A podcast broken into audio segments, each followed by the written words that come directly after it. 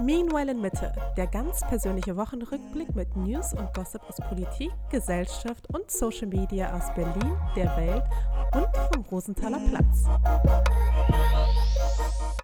Hallo und herzlich willkommen zu einer neuen Folge Meanwhile in Mitte aus Berlin Mitte, aus dem Risikogebiet von uns zu Hause. Wieder mit dabei ist David.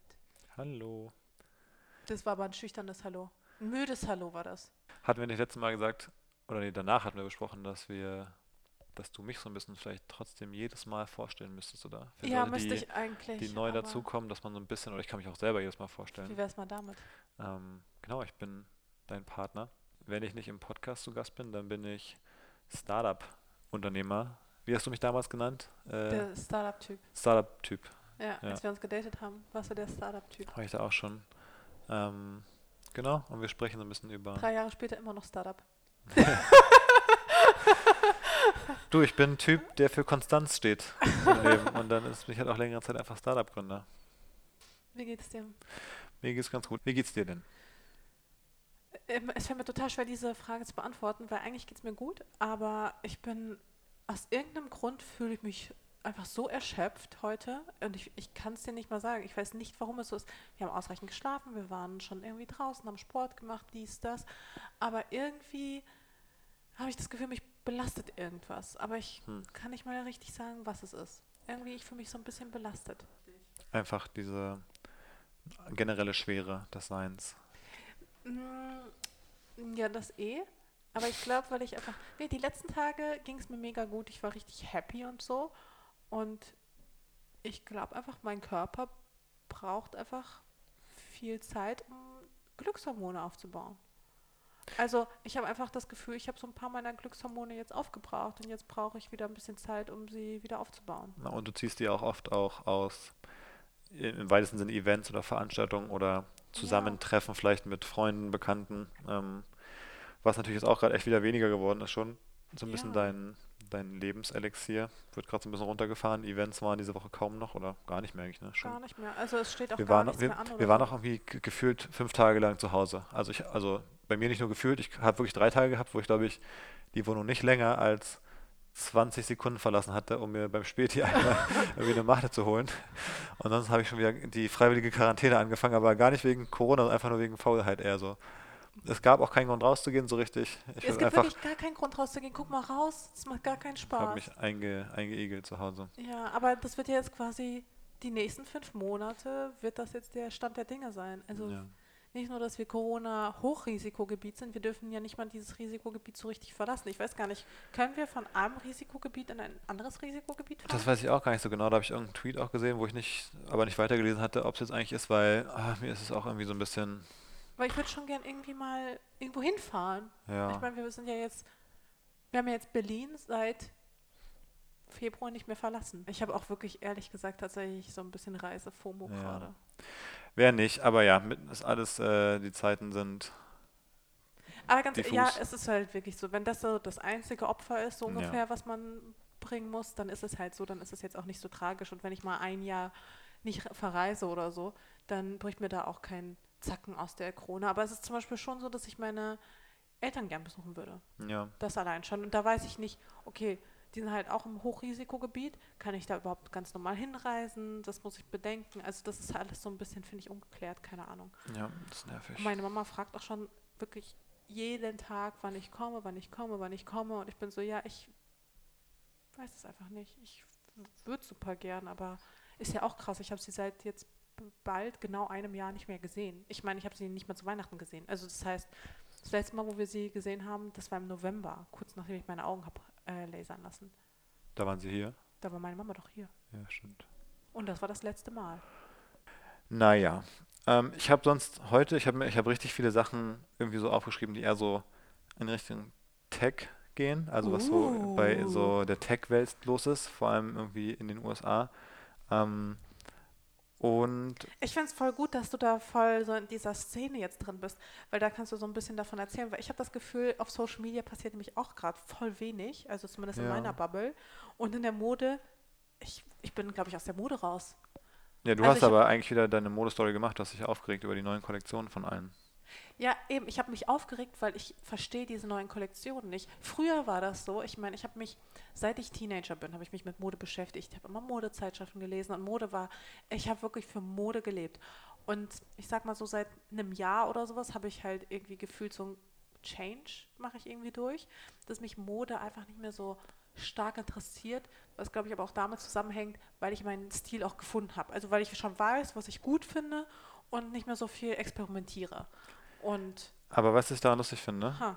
dann hast du da gestern diese aus irgendwie der neuen Balenciaga-Kollektion und was war es noch? War es nur Balenciaga oder es war Bottega Veneta, es war Magella. Ja, dann hast du dir da irgendwie die hässlichsten Pieces rausgesucht und irgendwie so ein Schuh, der aussieht wie so ein, so ein barfuß orthopädischer Schuh, kombiniert mit einem ganz komischen Absatz auch und so und so diesem schwarzen Layer, so diese Socke, die man so bei anderen Schuhen schon hatte, Ja. bei den Sneakern. Da regst du dich jetzt drüber auf, aber vor einem Jahr oder so hast du mir noch erklärt, warum ugly Sneaker voll Sinn ergeben. Und für mich, ich denke mir so, ich, ich denke mir, das ist das gleiche Konzept wie bei diesen ugly Sneakern oder generell dieser High Fashion, die so auf hässlich gemacht ist. Die soll ja mit Absicht einfach hässlich sein. Und vor einem Jahr ist das so, nee, da muss man Nee, aber gucken. genau, aber das meine ich halt, das meine ich mit ich bin raus, weil ich sag ja, mal, aber du, du, du hast das Licht gesehen, du hast durchgeschaut. bei ugly Sneakern, also bei diesem Begriff dieser ugly Sneaker oder Dad Sneaker oder was auch immer, diese kleinen, diese Kindersärge, tot. die man da der- an Ja, dem, genau, am, tot. Steht für tot. die man ähm, da einfach an den Beinen trägt, am Fuß trägt. Da verstehe ich das doch tatsächlich noch, was daran, wo oder wo sich da die Ästhetik widerspiegelt. Ja, aber das, also eigentlich da, ergibt es auch keinen Sinn. es ergibt nicht so viel Sinn, aber wenn man irgendwie in dieser Szene drin ist, empfindet man das trotzdem als stylisch und als schön. Und das meine ich, dass ich scheinbar so aus dieser ganzen Fashion-Welt raus bin, dass ich diese Trends, die jetzt kommen, die ganz viel irgendwie mit so Barfuß-Sneakern und so Fußball. Fußball ist scheinbar ein Riesenthema, also Fußballschuhe, aber so mit Absätzen, habe ich gesehen. Auch richtig furchtbar. Dieses komische Puma-Ding da, was so aussah wie Puma. Dieser Genau, rosane. dieser hässliche Schuh, aber das gibt es quasi noch mit Absatz. Äh, richtig hässlich auf jeden Fall. Zumindest in meinen Augen. Und für mich auch gar nicht mehr nachvollziehbar. Also, ich glaube, wir sind jetzt bei, diesen, bei diesem Ugly-Trend, also vor allem ausgehend von Balenciaga, in so ein, eine Ironie reingekommen, so dass man Mode so wenig ernst nimmt, dass man so hässliche Sachen auf den Markt bringt, dass nicht mal Menschen, die eigentlich mit Mode zu tun haben, sagen können, okay, das ist noch irgendwie vertretbar oder das sieht noch irgendwie gut aus. Also ich, ich verstehe es wirklich 0,0.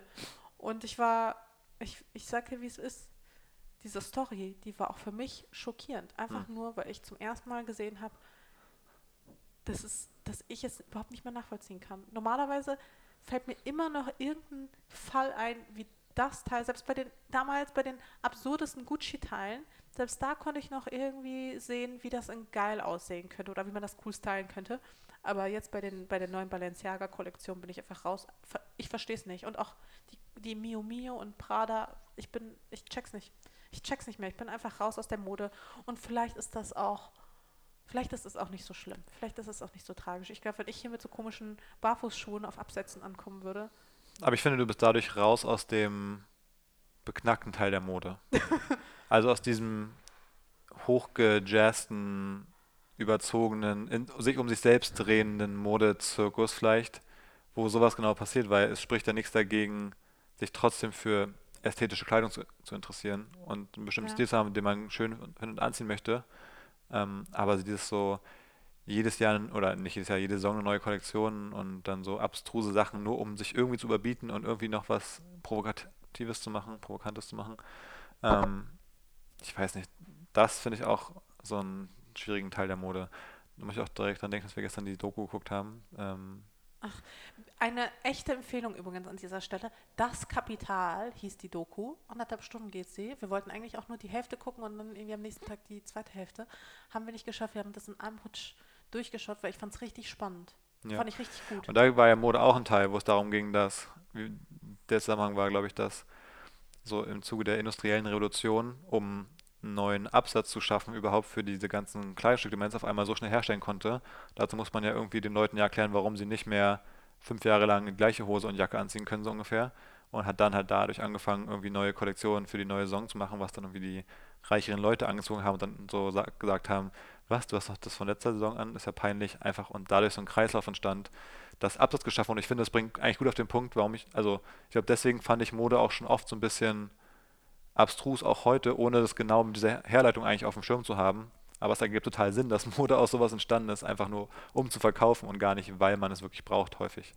Ähm, ab einem bestimmten Punkt natürlich. Also wir, ich, will, ja, ich, ich, ich, ich, bin ja nicht frei. Sowas brauchst ich du ja auch nicht. Natürlich. Also, so, du wirst dadurch, also du hast ja nichts davon in dem Sinne, dass du dir irgendwie so ein teures Bild an die Wand hängst. Ja, aber dieser, ich meine, dieser enorme, ähm, diese, diese enorme Geschwindigkeit, die da in der Mode drin steckt, mit diesen immer neue Kollektionen, so immer neue Styles und auf einmal sind Schlaghosen wieder in und dann wieder out und dann irgendwie hohe Jeans, flache Jeans und das, wie es sich im Kreis dreht alle fünf Jahre. So dieser Aspekt. Das genau, ist ja bei Kunst ja ein bisschen anders. Auch nicht so, dass es sich im Kreis gedreht ja, hat. Also früher gab es ja einfach, also gab es immer wieder neue Trends und immer wieder neue spannende Impulse und heute dreht sich das ja viel, wirklich ja. viel im Kreis. Also es hat dann irgendwann nach den Nullerjahren, als man dann wirklich, also die Nullerjahren waren, glaube ich, auch in meinen Augen zumindest der Tiefpunkt der Mode, als man dann ganz tief gesunken ist und dann hat man angefangen, irgendwelche alten Trends äh, zu reproduzieren und dann wurden die 90er, 80er, 70er, 60er, 50er, was auch immer ein.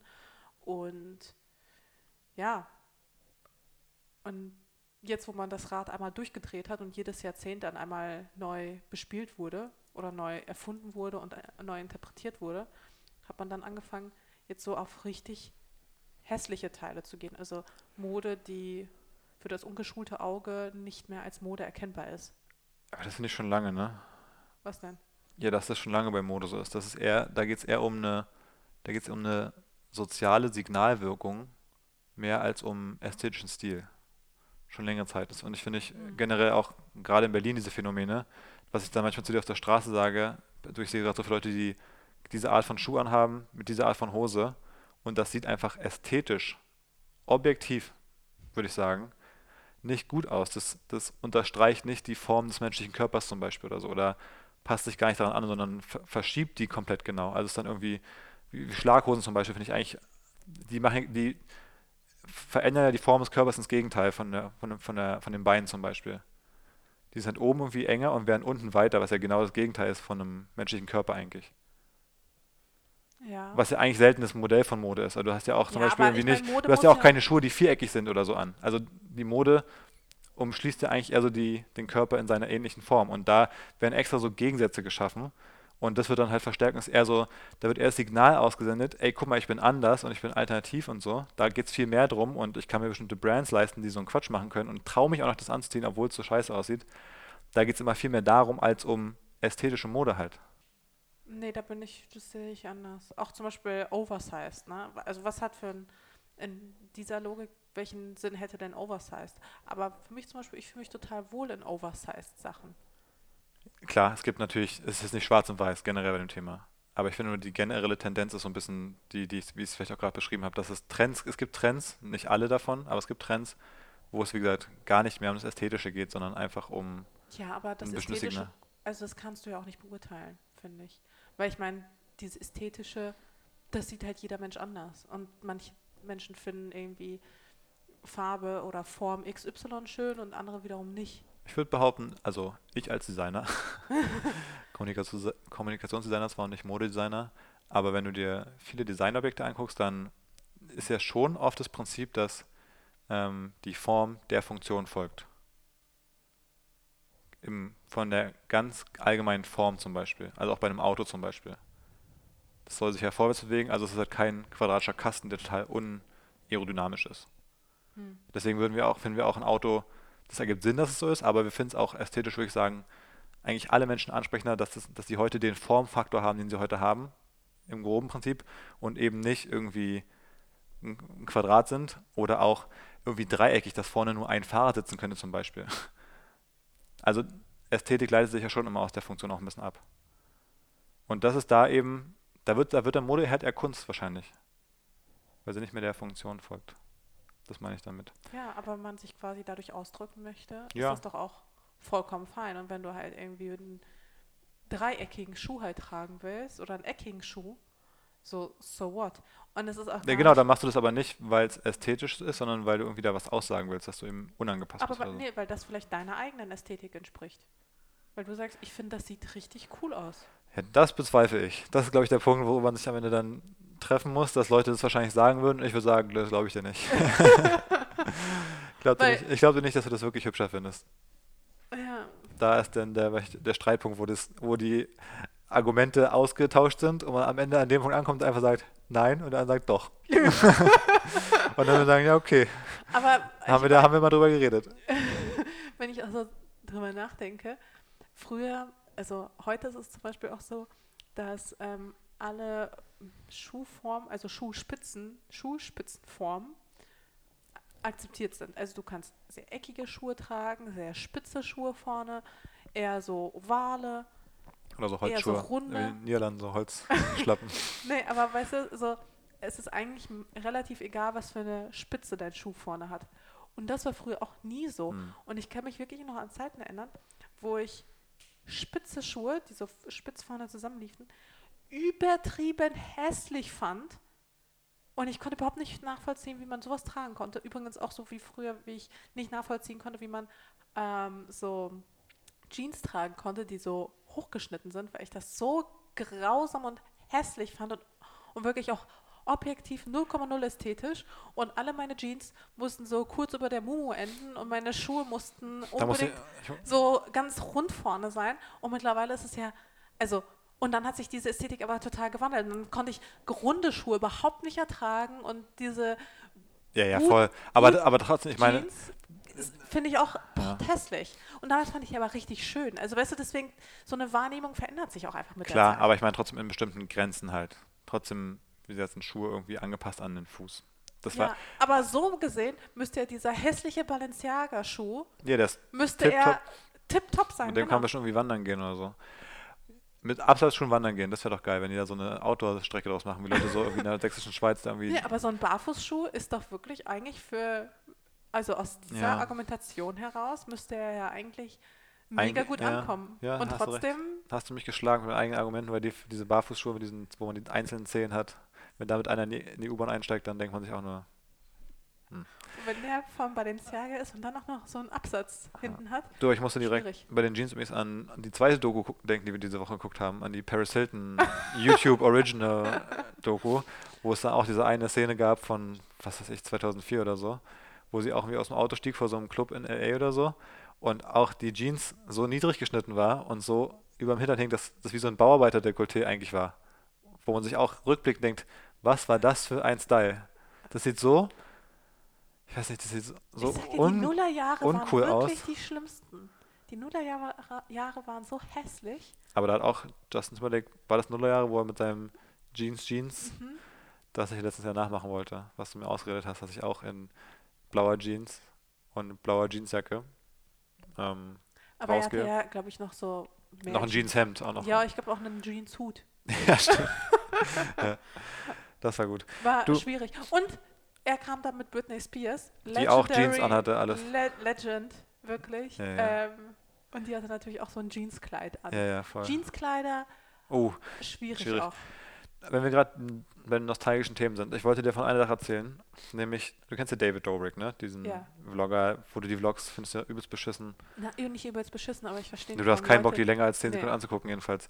Ich habe die irgendwann mal vor einiger Zeit entdeckt und fand die aus einer Filmemacher-Sicht eigentlich ein bisschen spannend. Also weil die irgendwie, die waren sehr unkonventionell geschnitten irgendwie, weil das so ganz kurz absurd geschnittene Vlogs waren, wo komische Sachen passieren. Aber jedenfalls, David Dobrik ist ja, würde ich sagen, einer der größten Social-Media-Stars in den USA. So Ja. mein Gefühl, dass er da mit in die oberste Liga gehört. Ich glaube, Ähm, seine Followerzahlen bestätigen das auch. Ja, und ich habe auch einfach die Relevanz. Also wenn der irgendwas Ja. macht, so dann ist es dann bekommt es auch jeder mit in der Ja. Szene. Ähm, aber er hat eine neue, er macht jetzt eine App. Weil, was er nämlich immer auch in seinen Vlogs teilweise macht, ist, dass er mit so ähm, Disposable Cameras, also mit diesen Einwegkameras, mit denen man nur so einmal 30 Bilder macht, ähm, die so ganz beschissene Qualität haben und die man dann wegschmeißt danach, nach, wenn man die Bilder entwickelt hat. Ah, die, ja. die, wo man die ganze Kamera quasi abgibt zum Bilder entwickeln. weißt du, Ah, diese- ja, ja, ja, Die ja. so in so Papier so ein bisschen eingepackt sind und so billigste ja, Plastikkameras sind. total nachhaltiges Konzept. Das, aber das, die fand er immer cool und jetzt hat er eine App gemacht, die diese Fotos, quasi diesen Fotostil repliziert. Aber sowas gab es doch schon. Du meinst Instagram? Meinst du Instagram? Nein. Also ja auch, aber so, das, Ja. was du meinst, gibt es auch schon. es gab so auch so Hipstamatic oder sowas mal. Was da, das hat damals mit Instagram zusammen angefangen, sah so ähnlich aus, aber irgendwie waren die Filter nicht so cool. Und im Instagram ist halt eine, also jetzt bei Facebook eine der größten Firmen der Welt geworden. Aber Hipstamatic hat es irgendwie nie geschafft, aber Nee, es gab auch noch andere. bestimmt gab es schon mal so eine Disposable Camera App. Ja. ähm, ich glaube, ich habe sogar ja auch eine, eine- auf dem Handy. Relativ Ich naheliegende kann da Idee. jetzt nicht rangehen, weil das steht da, aber Ja. Jedenfalls heißt die neue App heißt Dispo. Dispo, okay. Ja. Wie das Dispo, das ist schon Genau, mal keine. ja, das weckt direkt schlechte Erinnerungen, ne? schlechte Gedanken. Ähm, habe ich mir mal angeguckt, weil was mich daran quasi geärgert hat, ist, dass ich dann gelesen habe, dass die direkt mit 4 Millionen Dollar gefundet wurden. Und ich reg mich öfter auf, weißt du, Startup-Welt, wer so gefundet wird, dass alle, die immer so leicht Funding bekommen, sind irgendwie Promis oder Leute, die schon vorher was gemacht haben oder Connections haben. Und das finde ich wieder ein geiles Beispiel, weißt er macht so ein Konzept, was es wahrscheinlich seit 10 Jahren im App Store gibt, aber dann macht es David Dobrik und dann werden direkt so 4 Millionen Dollar reingepumpt. Naja, ich habe mir die App mal angeguckt, sonst lustig. Ich habe auch gerade die Fotos gemacht vor der Aufnahme, wo du so skeptisch geguckt hast. Ah ja, ich habe mich schon gefragt, Ähm, was du da eigentlich zur Hölle wieder Und das machst. Einzige, was ich daran cool finde, ist, also das sieht halt wirklich so, die haben auf dem Bildschirm, haben die wirklich so ein, diese Rückseite von so einer Kamera einfach hingemacht. Mit, das sieht einfach genauso aus, völlig untypisch für eine Smartphone-App. Und wenn du ein Foto machst, dann kriegst du eine Meldung, dass die Fotos immer jeden Tag um neun entwickelt werden. Das heißt, du kannst deine Fotos nicht direkt angucken, sondern kriegst quasi immer erst das ganze Batch vom Tag davor am nächsten Tag um 9 Uhr morgens. Und das finde ich wirklich ganz lustig. Das findest du gut. Nicht gut, ich habe gesagt lustig. Das Ach so. finde ich eine Idee, wo ich denke mir, da ist ein kleiner Twist drin. Ganz, ganz lustig gemacht, aber wo ich nicht denke, dass das irgendwie ernstzunehmend jetzt eine. Aber glaubst du, eine 4 Millionen Bewertung macht bei Nee, diesem keine- Konzept Sinn? keine 4 Millionen Bewertung, die haben 4 Millionen Investment bekommen. so. Und wenn sie dafür 20% der Firma abgegeben haben, dann sind sie ja auf 20 Millionen bewertet. mit, einer, mit einer App, die man, also die, die App da kann man in einem Wochenende bauen, wenn man Entwickler ist. Natürlich geht es darum nicht, es geht darum, dass die App von David Dobrik ist. Das ist der Wert daran und nicht die technische Basis. Aber genau das ist natürlich das, was mich auch, wie gesagt, ein bisschen, bisschen ärgert. Ähm, 20 Millionen. ich weiß ja nicht, wie viel Prozent sie abgegeben haben, aber es wird Ja, aber wie willst du sowas denn auch irgendwie dann? Ich weiß auch nicht genau, wie man damit so viel Geld jemals verdienen will. Ähm, naja, das wollte ich jedenfalls erzählen. Ah ja, spann du- spannendes Konzept. Kannst du dir mal angucken, die App. Ähm, jetzt habe ich natürlich dafür Werbung gemacht, obwohl es mich eigentlich ärgert. Deswegen geht es genau auf, Ja, dass, wahrscheinlich. dass David Robeck da so einen hohen Wert dann dafür bekommt. Ähm, Ja, wahrscheinlich werden sie die dann irgendwie im App Store anbieten für irgendwie 20 Euro und das werden sich Leute finden, die sich diesen Scheiß dann holen. wahrscheinlich ein Abo-Modell. Heutzutage macht man alles als Abo-Modell. Weil Ja. wiederkehrender Revenue ist viel mehr wert als einmaliger. Ah ja. Ähm, Slack. Ich bleibe bei den Tech-Themen direkt. Ja. Slack, du kennst Slack? Ja, aber ich nutze es nicht. Das finde ich total komisch, weil alle Menschen nutzen eigentlich Slack, die irgendwo arbeiten. Aber ihr seid, du bist halt nicht in so einem Firmending-Konstrukt drin, deswegen wahrscheinlich weniger. Aber Slack hat kriegt jetzt auch Stories. Alles bekommt ja Stories. LinkedIn hat LinkedIn Stories. hat auch Stories, ne? Hä? Hast du, aber hast du die schon? Weil Nee. ich nicht. Nee, ich hab Ich hab muss sie auch noch nicht. Ich- zugeben, ich seh bei sie noch nicht. war ich auch irgendwie seit 100 Jahren nicht mehr so richtig. Und Slack hat auch Stories. Und mein erster Impuls war auch bei LinkedIn, dass ich mich darüber aufgeregt habe, dass alle Stories bekommen, weil man sich auch bei Facebook aufregt, dass Facebook Stories hat und Messenger hat Stories. Aber guckt jemand Facebook Stories? Ja, aber ich pass auf, WhatsApp ich, hat pass auch auf, aber ich, Stories. ich glaube, da ist ein Unterschied. Ich glaube, da ist ein Unterschied, weil Facebook, Instagram, WhatsApp benutzt du ja quasi alle mehr oder weniger mit den ähnlichen Leuten zumindest. Und warum mit Leuten, wenn ich auf Facebook befreundet bin, bin ich, ich auf Instagram folge, warum will ich an zwei Orten deren Stories haben und gucken? Das ist einfach irgendwie Quatsch. Ich glaube, deswegen sehen wenig Leute da einen Mehrwert drin. Aber ich finde LinkedIn und Slack eigentlich, wenn ich drüber nachdenke und mich erst aufrege, aber eigentlich gar nicht so dumm.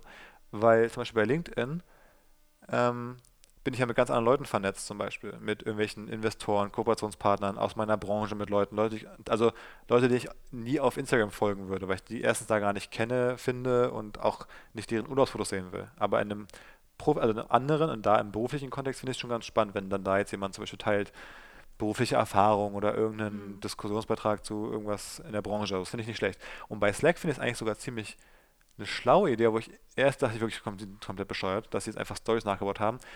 Aber was ich gemerkt habe jetzt, wo wir auch als Team selber so ein bisschen remote sind, ist, dass dieser Büro-Chat natürlich so ein bisschen wegfällt, dass wir so am Tisch sitzen und irgendwie uns was erzählen, was manchmal auch so kleine random Updates sind.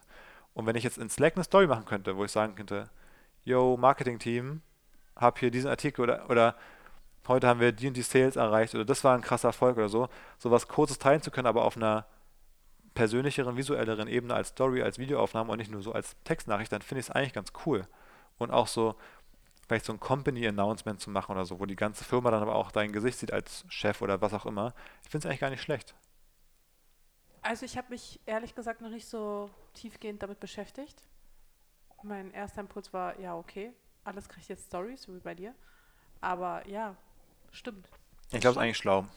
Das ist schon gar nicht so verkehrt, obwohl ich das Slack nicht nutze. Also insofern Ja, weiß ich gar nicht, wie, äh, wie das dann aussieht. Aber ja für, euer Team, für euer Team gibt es ja WhatsApp-Stories. Ja, wir folgen uns ja auch. Hat WhatsApp Stories? Nee.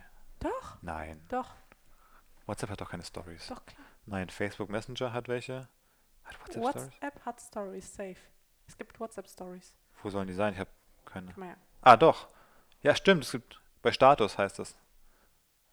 Ja, Tatsache. Ja, kann ja. Ich glaube, es gibt, wenn es gibt auch richtig viele Leute, die richtig aktiv sind auf WhatsApp Stories. Nee. Also wenn hier irgendjemand von den Zuhörern mal eine WhatsApp Story geguckt hat, dann würde ich mich aber über eine Nachricht freuen, weil das kann ich mir nicht vorstellen. Das, also, das ergibt doch gar keinen Sinn. Naja, ha, was steht auf deiner Liste drauf an Themen? Irgendwas so steht, da stehen noch drei Wörter, stehen noch da. Ich, Oder hilfst wir du dir auf? schon, nee, wir haben schon zwei davon, haben wir schon. Wirklich? Ja, Wel- Welche denn bitte? Was davon hast du denn aufgeschrieben? Die Slack, die Slack sicherlich nicht. Ich habe noch etwas zum Thema unlogisch. Ja, da ist noch ein bisschen früh noch. Wir können es aber auch jetzt direkt machen. Okay, na gut, dann äh, kommt hier unsere Rubrik mit den unlogischen Dingen, die uns aufgefallen sind. Das gibt's doch gar nicht! Tatsächlich ist es eine unlogische Sache, die dir aufgefallen ist, die ich mir aber ganz schnell aufgeschrieben habe. Hast du es jetzt geklaut? Ich habe es mir auch aufgeschrieben, eine Sache. Und ich weiß nicht, ob das dieselbe Sache ist. Okay, wir sagen es auf drei. Aber Ei. müssen wir sonst beides erklären. Ja, können wir da machen. Okay. Eins, zwei, drei. Hundesohn. Ungeschnittenes Backpapier. Was? Was hast du gesagt? Hundesohn? Ja. Ach so. Okay, habe ich nicht mit gerechnet. Okay. Ja, willst du, da, willst du erklären, was ich erzählt habe, was du dir gemerkt hast und wie du dazu stehst? Nee, das hast du so in den Raum geworfen, da haben wir beide drüber geredet. Es geht um den Begriff Hundesohn.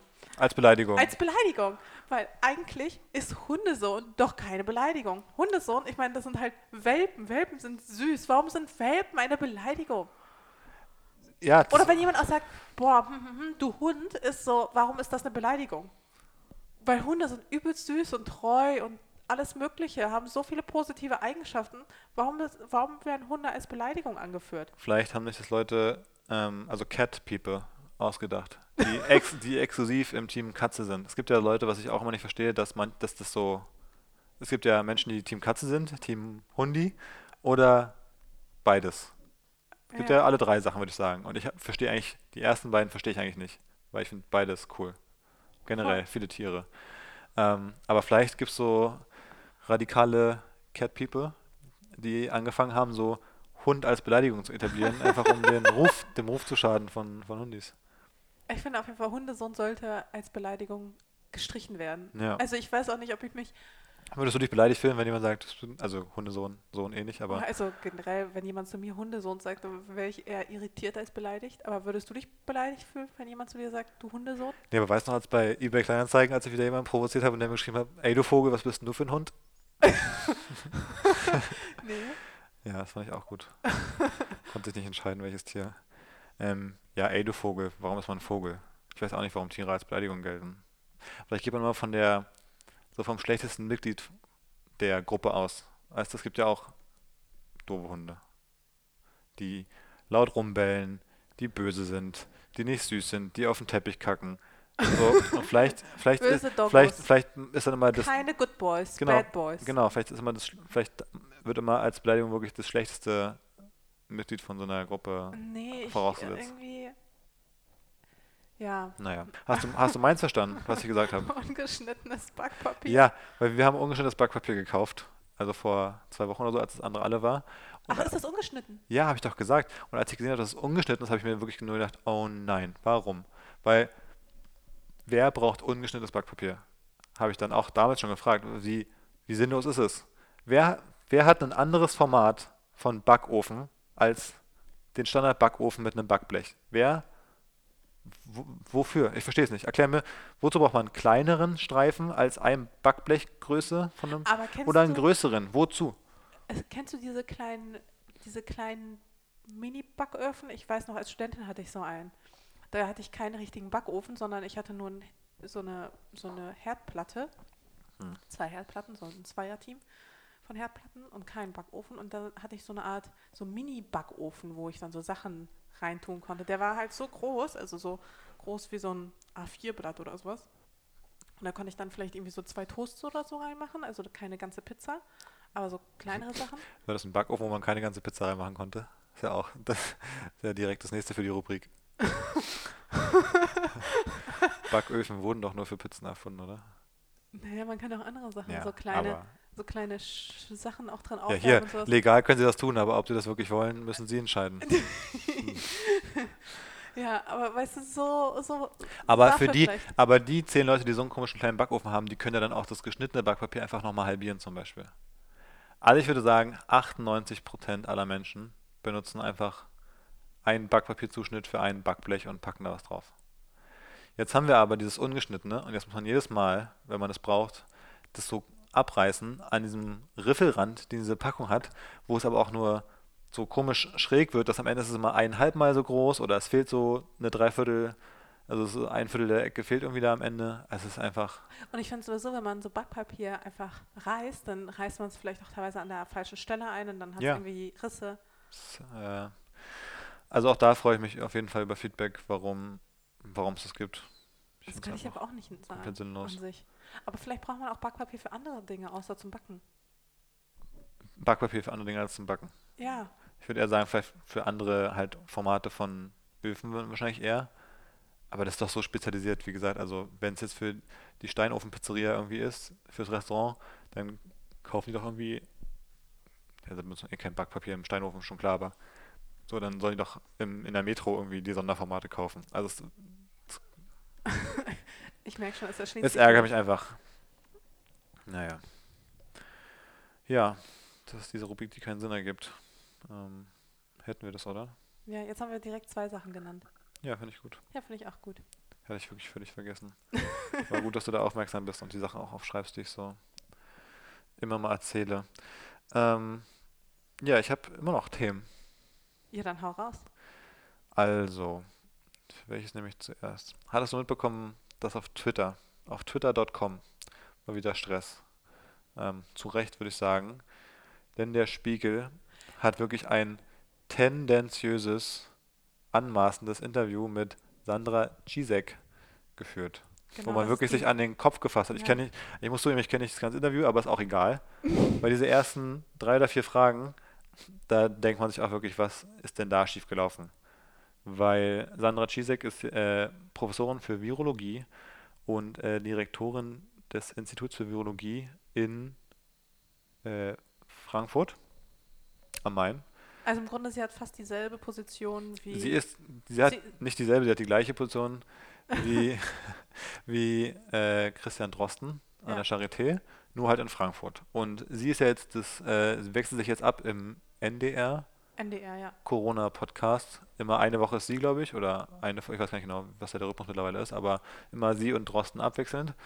Ähm, und deswegen hat der Spiegel halt ein Interview mit ihr geführt und fängt halt einfach ernsthaft an, seit Frau Professor Cisek, seit September sind sie alle zwei Wochen im Wechsel mit Christian Drosten im NDR Corona-Podcast äh, zu hören. Ihnen ist klar, dass sie die Quotenfrau sind.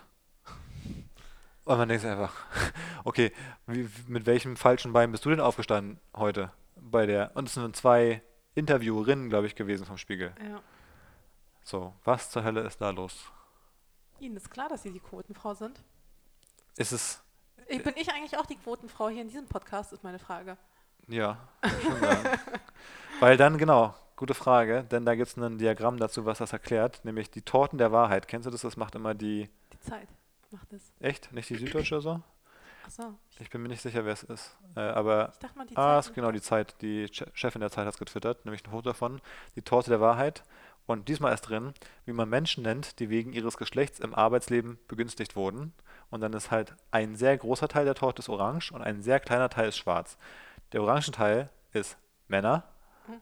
und der schwarze Teil ist Quotenfrauen. Oder Karrierefrauen.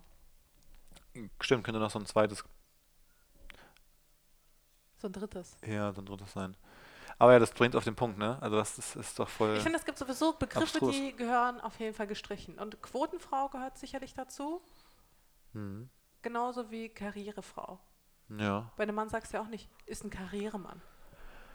Gibt schon so Karrieretyp. Man sagt schon bei manchen Menschen, dass die so ein Karrieretyp sind, dass denen Karriere sehr wichtig ist, würde ich sagen.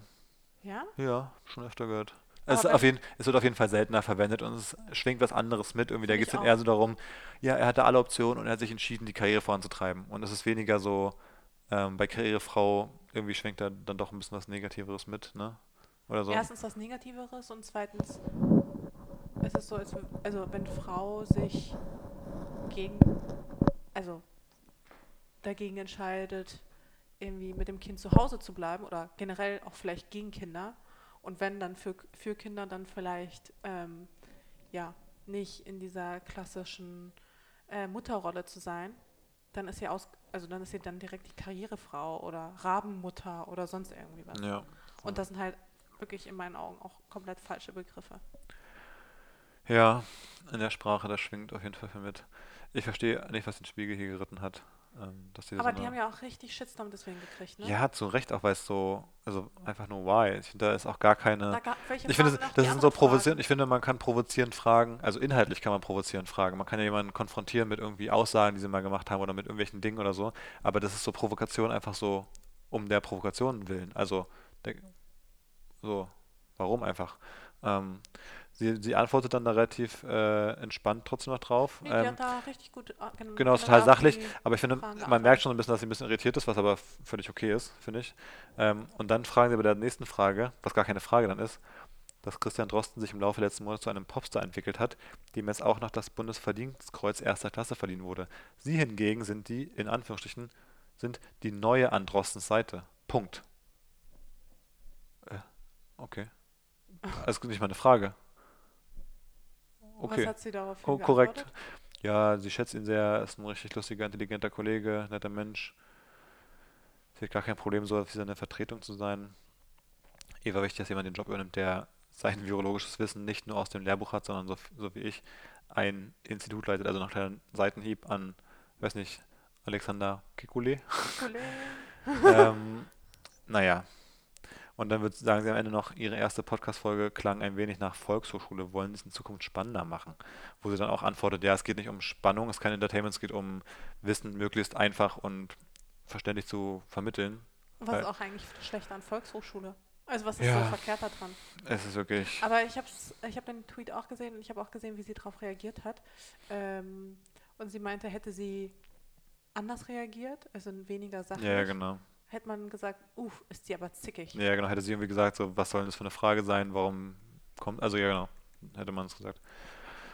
Das finde ich schwierig. Aber daran merkt man ja auch schon wieder, dass wir einfach in unserer Gesellschaft längst nicht an dem Punkt sind, wo wir idealerweise sein sollten. Also dass noch viel auf jeden Fall, noch viel Arbeit vor uns liegt. Das stimmt. Aber ich fand es trotzdem beeindruckend, dass es überhaupt zum Thema gemacht wurde. Also dass es überhaupt Menschen aufgefallen ist, dass es so viel Feedback dazu kam, dass ähm, ja einfach die Resonanz so hoch war, dass immer mehr Menschen merken, dass das nicht in Ordnung ist. Ja, voll. Ja, ich finde, manchmal reden wir auch darüber, dass manchmal vielleicht auch das da fehlgeleitet ist, wo dann so Shitstorms entstehen, auch bei in Anführungsstrichen ähnlichen Themen, weil auch im Interview vielleicht eine Frage dann, wo Leute sagen, oh, die Frage ist voll anmaßend oder so, aber manchmal finde ich es überzogen, aber ich finde in dem Beispiel ist es wirklich, also finde ich, gibt es gar nicht so wirklich zwei Meinungen, dass die Fragen irgendwie voll unnötig provokant sind, weil es eben gar nicht ums Inhaltliche geht oder so. Ähm, schwierig. Ähm, ich habe noch zwei Sachen. Das eine ist, dass wir ja wieder mal die Apple Keynote geguckt haben. Mhm. Apple hat das neue iPhone vorgestellt. Ja. Ähm, ich sehe schon, es löst wenig bei dir aus, ne? Nein, ich, ich finde es immer wieder spannend. Also wir gucken ja auch jedes Mal die Keynote und ich bin jedes Mal auch beeindruckt, wie sie diese Keynote aufbauen, wie sie aussieht. aber das Geile ist mittlerweile eigentlich die Produktion der Keynote und nicht der Inhalt, ne? Also es ist einfach beeindruckend, auf welchem Level irgendwie sie ihr neues iPhone präsentieren, aber gar nicht das iPhone selbst. Ja, das iPhone kann auch jedes Mal was, aber ich habe ja auch immer das neueste iPhone immer gehabt und die Erwartung ist oftmals höher als das Endergebnis, würde ich sagen. Was, glaube ich, daran liegt, dass einfach, da, Also- ist, da ist ja gerade technologisch ein bisschen ausgereizt, was man mit dem Handy gerade machen, noch, noch einbauen kann. Also hast du noch so wirklich Sachen im Kopf, wo du denkst, irgendwas, was dir wirklich fehlt beim iPhone? Gibt es irgendwas, wo es noch so viel besser werden könnte, wo du denkst, das wäre Nee, nochmal ein Gamechanger? ich finde schon, dass man die Kamera nochmal deutlich verbessern könnte. Gut, aber die Kamera Aber- verbessern sie auch jedes Mal deutlich. Genau, aber sie verbessern sie, aber irgendwie sehen meine Handybilder immer noch genauso aus wie bei dem Handy davor. Ja, ich glaube, weil bei deinem Ding einfach, und klar, weil du auch immer von, weil du ja immer nur eine Generation hochwechselst. Wenn ich zum Beispiel irgendwie, wenn man vom iPhone 6 irgendwie aufs äh, X oder sowas gewechselt ist, so vier, drei, vier Generationen oder sowas, dann merkt man ja auch einen krassen Unterschied. Also, Ja, Das ist aber doch die das, Frage, was die Technik dieser Kino zeigen, was die da irgendwie mit diesem Handy anstellen, wie das dann irgendwie in äh, Full HD dann irgendwie auf einmal aussieht, bei mir sieht das nie so aus. ja, weil da auch viel Licht noch für die Shootings organisiert wird und so. Und ich glaube, dein eines jetzt gerade, da ist auch wirklich irgendwas an den Linsen kaputt oder so. Die sehen immer so unterwassermäßig aus, die Fotos. Da stimmt was nicht. Aber ich finde trotzdem, dass wirklich technisch trotzdem ein bisschen ausgereizt ist, was jetzt so noch großartig kommt. Also mir fällt gar nicht so ein, was jetzt der nächste große Durchbruch sein könnte. Klar, die könnten irgendwie diesen Fingerabdrucksensor irgendwie auch in das Display machen wie Samsung, also oder irgendwelche anderen Firmen, die teilweise dann so mit diesen so Sachen schon so ein bisschen früher rum experimentieren mittlerweile, aber, Aber die ähm, arbeiten doch an einem eigenen Klapp-Handy, oder? ja, habe ich mir auch, aber also es kann vielleicht ganz nett werden, aber ein Klapp-Handy irgendwie halte ich es auch eher für so Aber das sagen wir jedes Mal bei so technischen Sachen. Und dann, hm, naja, bei der Uhr oder so habe ich mir früher auch gedacht, wozu brauche ich so eine Uhr? die Uhr ist auch richtig sinnlos eigentlich. Ich finde die Uhr schon ganz geil. Ich finde die auch ganz geil, ähm, aber brauchen, also was wir daran vor allem gut finden, und die ist, ist ein super Gerät, super umgesetzt auch und super hergestellt und es ist hoch, hohe Qualität und so. Ähm, Ja, aber allein schon, dass ich immer meinen Puls und sowas messen kann. das finde ich auch super cool. Aber ich finde auch da, das Innovationspotenzial ist gar nicht mehr so unendlich groß. Das ist halt eine Uhr, die ist so ein Puls, wie so ein Fitness-Tracker. Äh, Besser umgesetzt einfach. Und deswegen, deswegen sind die auch so erfolgreich, weil die einfach, die executen Gutes, was sie machen wollen. Hm. Ähm, aber ich glaube, es kann, diese Geräte können gar nicht mehr diese Reaktion hervorrufen gerade, die es mal hatte, als so ein krasser Shift möglich war in der Technologie. Weil als Touch-Space rauskam, das war so eine, es hat alles geändert halt einfach, Ja, wie man klar, ein technisches also- Gerät bedient und wie oft, so oft kommen einfach so Technologien nicht, nicht raus, dass man da jetzt alle zwei, drei Jahre sowas machen kann, was alle umhaut. Natürlich, also wenn die jetzt anfangen, hier Glas zu machen, aber dann im nächsten Schritt statt Glases auf Kontaktlinsen setzen, Genau, das wäre natürlich krass. ist halt super krass. Aber bei der Uhr finde ich es auch allein schon krass, weil ich glaube, da ist noch schon super viel Potenzial, weil wenn man überlegt, ich wusste zum Beispiel nicht, dass man seinen Blutsauerstoff über Lichtsensoren messen kann. Genauso wenig wusste ich, dass man selbst andere Nährstoffe im Blut auch über Lichtsensoren scheinbar messen kann. Und das kann die Apple Watch noch nicht, aber ich kann mir zum Beispiel vorstellen, dass sie das dann vielleicht irgendwie künftig kann. Und das finde ich halt schon beeindruckend dann. Wenn du dann quasi direkt gucken kannst, okay, du trägst diese Uhr und du weißt, bist du eigentlich gesund oder nicht. Ja, nee, stimmt, das war auch, also zu sagen, die Uhr ist sinnlos, das wäre, das, da, das so meinte ich nicht, dass es Und ich meine, Das sie ich hat auch cool vielen finde. Menschen das Leben gerettet. Das darf Voll. man auch nicht vergessen. voll. Ähm, ich glaube, es, ich glaub, es gibt einen Unterschied zwischen einem Produkt wie einem Smartphone generell und dann ist nicht mal nur das iPhone, die haben halt angefangen damit, aber generell, heute lebt kaum noch ein Mensch ohne ein Smartphone und sowas sind diese Uhren halt nicht, Ja, das stimmt. wo man nicht mehr ohne leben kann. So. Und ich glaube, bei so eine, so eine Produkte, ohne die man nicht leben kann, sowas gibt es nur vielleicht, keine Ahnung, alle 20 Jahre oder sowas vielleicht mal.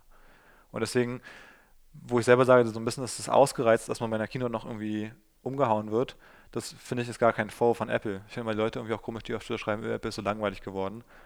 Ähm, die machen gar nichts Cooles mehr. Macht gerade keine Firma in dem Bereich. Macht so technologische Innovationen, die Na, gibt schon Firmen, die das machen. Aber man hat die halt nicht so auf dem Schirm. Ja, weil äh, das ist ja aber das Zeichen dafür, dass es dann wohl doch nicht so geil ist. Ja, nein, aber sowas gibt wie halt Neuralink oder sowas. Ich wollte gerade sagen, also, das ist aber, ich meine so, so ein Handyunternehmen oder sowas, also die so Smartphones, Computer und eine Watch machen. Wenn man sowas präsentiert, da ist doch nichts mehr dabei.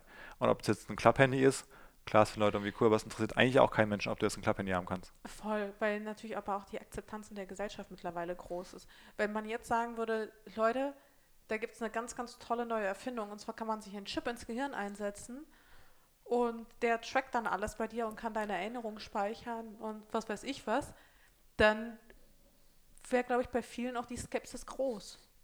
Weil Voll. es einfach noch nicht die Akzeptanz in der Gesellschaft einfach gefunden hat. Und ich glaube, es braucht dann immer am Anfang, ich glaube auch beim Handy war es doch sicherlich auch so, dass nicht jeder gesagt hat, boah, voll geil, sondern dass es da auch direkt am Anfang schon irgendwelche Menschen gab, die gesagt haben, uh, ganz gefährlich, Strahlung, dies, das, das macht impotent, irgendwie sowas. Das weiß ich gar nicht so genau, ob es das damals gab, Auch beim Buchdruck damals, selbst beim Buch, ja gut, aber Handys gab es ja vorher schon.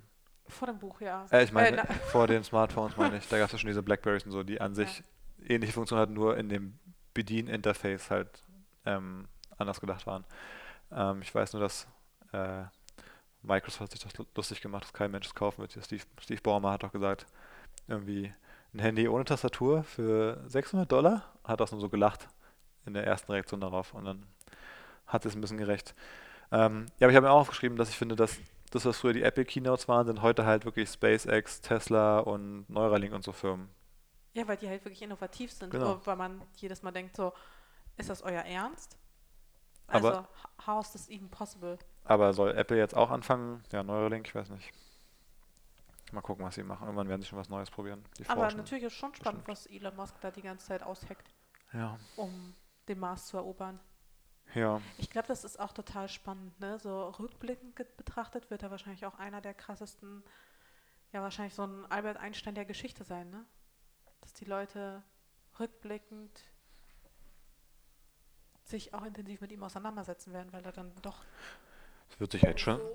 Es wird sich ja jetzt schon auch sehr intensiv mit ihm auseinandergesetzt, würde ich sagen. Also wahrscheinlich mehr als mit anderen von damals teilweise, wo einfach natürlich die Informationen nicht so waren, dass die Menschheit ist, alle davon wissen konnten, was gerade irgendjemand macht.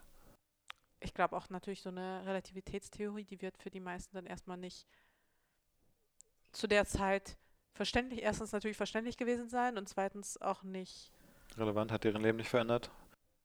ja, man, also nicht so klar in der Anwendung vielleicht für Menschen in der damaligen Zeit, wohingegen das für uns ja heutzutage total relevant ist, wenn wir in 20 Jahren zum Mars fliegen können oder irgendwelche Gehirnchips haben oder sowas oder innerhalb von kurzer Zeit von A nach B kommen durch irgendwelche Tunnelsysteme, ohne dass wir fliegen müssen. Also natürlich ist es schon, ja, hat einfach eine andere Relevanz und deswegen bekommt es auch eine andere, ja, bekommt er halt eine andere Bedeutung in unserer heutigen Gesellschaft. Apropos zum Mars fliegen, weißt du, was das Kessler-Syndrom ist oder der Kessler-Effekt? Nee. Wir, kommen wir unserem Bildungsauftrag hier wieder nach? Ja, ja, das habe ich in der Woche aber schon gesehen. Das ist, wenn ähm, im Weltraum so zum Beispiel zwei Satelliten zusammenstoßen oder irgendwie anderer Weltraummüll.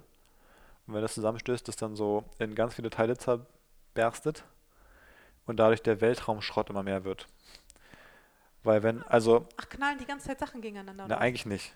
Aber wenn das passiert, also da ist, es liegt ja eine Menge Zeug im Weltraum mittlerweile rum, also irgendwelche Satelliten von 1950 oder so, die vielleicht schon nicht mehr funktionieren oder ausrangiert sind oder so. Und es wird ja immer mehr, weil immer wieder neue Satelliten hochgeschossen werden. Jetzt kommt Starlink irgendwie mit 60.000 Satelliten und schießen die hoch und so. Und ab und zu können die auf Umlaufbahnen geraten, dass sie dann eben zusammenstoßen. Das ist halt sehr selten, weil das ist so, als wenn du sagst, du schmeißt irgendwie 60.000 Bojen in den Atlantik, random, dann stoßen die auch nicht so oft zusammen, weil der Atlantik einfach so riesig ist und so eine Boje so klein, aber es kann halt passieren. Aber im Weltraum das Problem, dass wenn die zusammenstoßen, dann halt diese Satelliten in tausende Splitter zerbersten halt und rumfliegen und diese Splitter wiederum dann mit anderen Dingen jetzt zusammenstoßen können, weil einfach dann statt zwei Teilen, die es vorher noch waren, 2000 rumfliegen. Und diese 2000 können wieder mit einem anderen Stück kollidieren und dann werden daraus wieder 2000 und irgendwann stoßen diese 2000 mit anderen und dann irgendwann hast du nur noch, nur noch, nur noch Trümmerteile im Weltall. Aber wenn die Das zusammenstoßen, wenn so ein kleines Trümmerteil mit so einem großen Satellit zusammenstößt, Hm. Die explodieren doch nicht gleich in ihrer Einzelteile. Nein, aber so zwei Satelliten zum Beispiel, die fliegen ja da irgendwie mit ein paar tausend km/h und wenn die so ein bisschen verschiedene Umlaufbahnen haben und aufeinandertreffen, oder die fliegen ja teilweise auch irgendwie, können die entgegengesetzt fliegen? Ich glaube schon. Hier, ich habe, es gab nämlich einen Tweet, da ist nämlich, es stand so ein, so ein äh, Event bevor, wo zwei Sachen ganz nah aneinander vorbeifliegen, weil die werden halt getrackt, irgendwelche Teile und so, und irgendwo sollen die zusammenstoßen, ähm, am 20.10. oder so, ich weiß nicht mehr genau, wann es war. Ähm, und das wäre ein Problem, weil zwei ausgerangierte Objekte, ja, dass die sich vielleicht um 25 Meter verfehlen könnten oder weniger. Aber die werden auch genau getrackt und die fliegen entgegengesetzt. nämlich. Und wenn dann, weiß ich, wenn die 10 mal 10 Meter groß sind, so ein Ding, und zwei davon genau knallen und dann so daraus ein paar Teile entstehen, wo eins dann 3 mal 3 Meter ist und eins 5 mal 5 Meter, eins noch 2 Meter und die fliegen alle rum. Wenn die dann wieder ein anderes 10 Meter großes Ding treffen, dann geht es ja auch kaputt bei so einer Geschwindigkeit, wenn die gegeneinander fliegen. Gibt es aber eine Möglichkeit, die Dinger irgendwie wieder zurückzuholen? Mm, Oder bleiben sie einfach im Weltraum? Aber ich habe dann irgendwie so Tweets gesehen, dass Leute wollen, dass dann, wenn, äh, wenn SpaceX das Starship hat, dass die dann den Weltraumschrott einsammeln damit. Hier, was wäre ja, das wäre ja nur okay. Also nur Muss man vielleicht, muss man vielleicht irgendwann machen, wenn es ein Problem wird. Also genau deswegen. Aber jedenfalls haben Leute jetzt irgendwie alle Angst gehabt, dass jetzt auch noch so ein Kessler-Syndrom-Effekt, Event äh, entsteht, wo dann auch der Weltraumschrott irgendwie ganz schnell sich hochpotenziert. So Aber der, dann stell dir mal vor, dann wäre es wie bei so einem, weiß ich nicht, wer hat so Ringe? So Saturn hat, glaube ich, Ringe, Jupiter hat Ringe. genau, und da kann man halt nicht durchfliegen mit einem Raumschiff einfach. Das ist ja genau das Problem. dass wenn du durch so einen Asteroidenring durchfliegst mit deinem Starship, dann ist danach nicht mehr viel übrig halt. Ja, Und wenn das um die, We- wenn um die Erde rum auch so ein Ring ist oder so komplette Kuppel einfach aus Weltraumschrott, dann haben wir halt ein Problem, dann kommen wir nie wieder weg hier. Ich meine, es gibt ja schon erste Staubsauger, Ist halt schwer- die CO2 aus der ist Luft halt filtern. schwer Vielleicht zu- kann man die ein bisschen höher und Nach größer oben, nach oben ausrichten, dass nach die so oben den, ausrichten, Ja. dass sie dann den Weltraummüll aussortieren. Was denn? Ah, deswegen riecht es so nach Scheiße, ne? ich habe zwischendurch hab einmal kurz gedacht, ob sie nach Scheiße riecht. Hat Marley jetzt während des Podcasts unter den Tisch Ich gekackt? weiß es nicht, aber Weil hast du haben gesehen? jetzt- Hast du gerade eben erst ich habe es gespürt. An meinem C. Oh no. Ich habe an meinem C gespürt, dass Oh da irgendwas no. ist und jetzt habe ich mal kurz drunter geschaut und gesehen, dass da ein kleiner Scheißehaufen unterm Teppich liegt. Bin ich auch schon reingetreten eigentlich? Hier eins und zwei. Oh Mann, Marley. Vielleicht von gestern, als wir die Wohnung äh, für ein Shooting kurz überlassen haben und Aber- fremde Leute hier drin waren. Oh, auf einmal jetzt, wo ich es weiß. Oh, jetzt riecht es auch ganz doll. Okay, wir müssen eigentlich zum Ende kommen. Ein letztes Thema habe ich noch. Sag an. Und zwar ähm, fand ich einen sehr spannenden Gedanken äh, aus dem Podcast Pivot, den ich auch schon ein paar Mal erwähnt habe, von Kara Swisher und Scott Galloway. So zwei Tech-Journalisten. Magst du den Podcast eigentlich? Ja, bisschen, ich höre den ganz gern. nee, aber die haben, da hat Scott hat was angesprochen, was mir irgendwie so ein bisschen, dass mir wieder viel Schuppen äh, aus, äh, von, den- von den Augen gefallen. Vor den Augen. Von den Augen, nicht Schuppen, wie von- Schuppen vor den Augen. genau. Oder aus den Haaren, je Ja. nachdem. Wohl. Ähm, und zwar Marc Andresen, das ist so einer der legendärsten oder bekanntesten VCs im Silicon Valley. Von der hat mittlerweile die Firma Andresen Horowitz. Ähm, und jedenfalls hat der irgendwie, hat er erwähnt, dass der mal erwähnt hat, dass eventuell einer der größten Fehler aus der Anfangszeit des Internets war, dass Bezahlen nicht direkt als einen Kernteil des Internets mitgedacht wurde. So wie Browser zum Beispiel, die man braucht, um Website anzugucken, dass genauso für jeden Browser eine absolute Kernfunktion, eine Basic-Funktion wäre, dass man bezahlen kann. Weil wenn das so gewesen wäre, wäre unsere Welt heute wahrscheinlich anders. Weil, weil das nicht so war. Deswegen mussten halt alle Webseiten, die kamen, wenn sie finanzieren wollten, über ein Werbemodell gehen, um Geld zu verdienen am Anfang. Und deswegen, weil Google dann die Suchmaschine war, konnte erstens muss man bei Google oben gelistet sein, um viel Traffic zu bekommen. Also hat da schon angefangen, dieses polarisierende eher zu machen, weil das halt am ersten führt, dass man irgendwie mehr Aufmerksamkeit bekommt und vielleicht den Suchergebnissen auch relevant ist und so. Und gleichzeitig, dass Google auch so gut Werbung verkaufen kann. Und dadurch ist dieses ganze Werbemodell im Internet so krass, so der Standard geworden. Hätte man von Anfang an im Internet bezahlen können, es wäre ganz klar gewesen, dass genauso wie du am Zeitschriftenkiosk deine Zeitung bezahlst, dass du auf der allerersten Webseite von Spiegel Online bezahlst, wie für den Spiegel, dann wäre das vielleicht alles ganz anders geworden. Und dann hätte es vielleicht auch nie ein Facebook gegeben, was durch Werbeeinnahmen irgendwie eins der wertvollsten Unternehmen der Welt wird ähm, und heute dann so, so viel Scheiße baut, dass die ganze Gesellschaft sich so radikalisiert, wie man es auch irgendwie bei Social Dilemma gesehen hat. Und da habe ich noch nie drüber nachgedacht. Das fand ich voll den spannenden Gedanken, dass nur, weil es auf einer technischen Ebene Anfang nicht so implementiert war, dass das vielleicht alles verändert hat. Stimmt. Weil man ja auch immer das Gefühl hat, naja, weil es im Internet ist, ist es halt kostenfrei. Und genau, und das, aber ich konnte nie, Warum so- sollte ich dafür bezahlen, Das wenn hab es da einfach im Netz steht? genau, das, das weiß man das irgendwie, das ist irgendwie so schon immer so eine so eine landläufige Meinung, aber warum das so war und dass es eigentlich daran liegt, dass es eben am Anfang nicht integriert war, da wäre ich nicht drauf gekommen alleine. Aber es hat mir irgendwie die Augen geöffnet, dass irgendwie an dieser einen Weggabelung am Anfang, als das irgendwie so passiert ist oder entschieden wurde, dass danach eigentlich so ein Aber bisschen der, der Weg, ja, die Menschen, die so die erste Infrastruktur entwickelt haben, wie gesagt, die so, der Netscape-Browser, was man damals früher benutzt hat, oder, also es hat ja angefangen, dass die, das war, Internet gab es irgendwie, weil Universitäten untereinander kommunizieren wollten damals in den USA. Ich dachte Militär. Ich glaube beides, also ich glaub, weiß nicht genau, wer da als erstes entwickelt hat und wer es als erstes genutzt hat, aber diese Unis waren, glaube ich, vielleicht waren es die erste nicht militärische Mhm. Einsatz oder sowas davon, müsste man jetzt nochmal wirklich nachgucken. Das ist gefährliches Halbwissen, aber das war auf jeden Fall eine der Anfangszeiten. Und vielleicht war es auch für Unis zum Beispiel weniger relevant, ähm, Bezahlvorgänge zu haben, weil es nur darum ging, sich irgendwelche Wissenschaftsdokumente hin und her zu schicken. Also da gibt es schon verschiedene Gründe, warum so ist.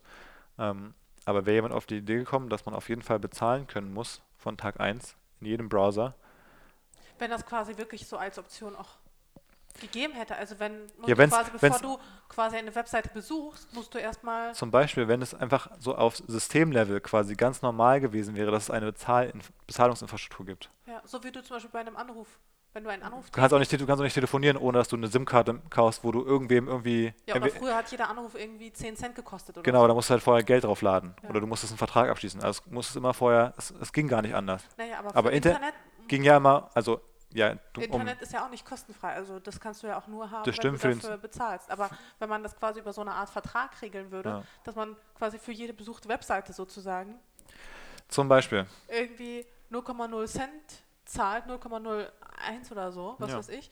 Und dann die jeweiligen Webseitenbetreiber dann ein Earning haben. Ja, oder ja, wie, auch- wie auch immer.